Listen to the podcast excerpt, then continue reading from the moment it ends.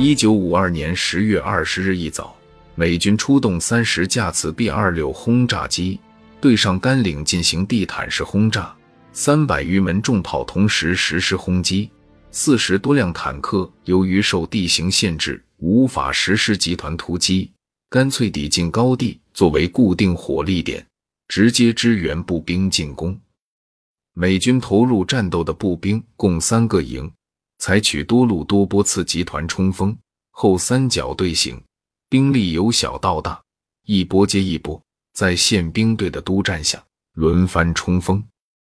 激烈的炮火使得整个上甘岭都被硝烟所笼罩，相隔百米就无法看到信号枪的光亮，双方只好都使用迫击炮发射信号炮弹来进行联络。黄昏时分。志愿军部队经连续一天一夜的激战，伤亡巨大，后援无极，无力再战，只得放弃表面阵地，退入坑道。除五百九十七点九高地西北山梁上的四个阵地外，其余阵地均告失守。崔建功原先苦心安排只攻不守的王牌八连，无法撤下，继续在上甘岭战斗。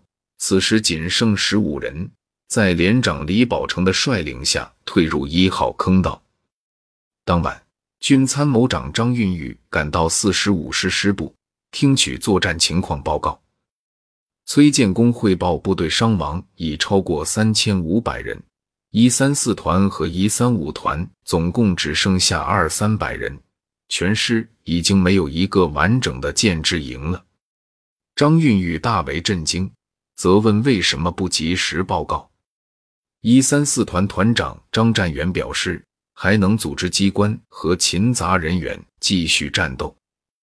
张运宇痛心不已。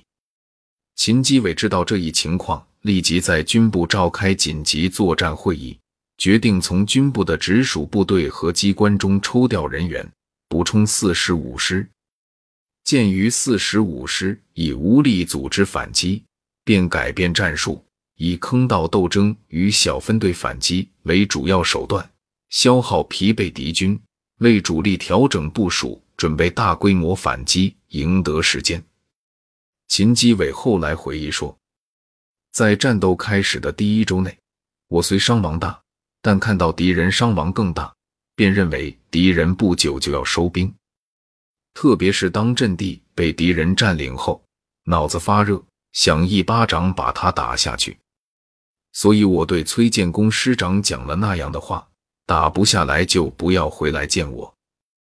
我这句话放出去不要紧，下面脑子更热，一股血气上来就拼命，增大了伤亡。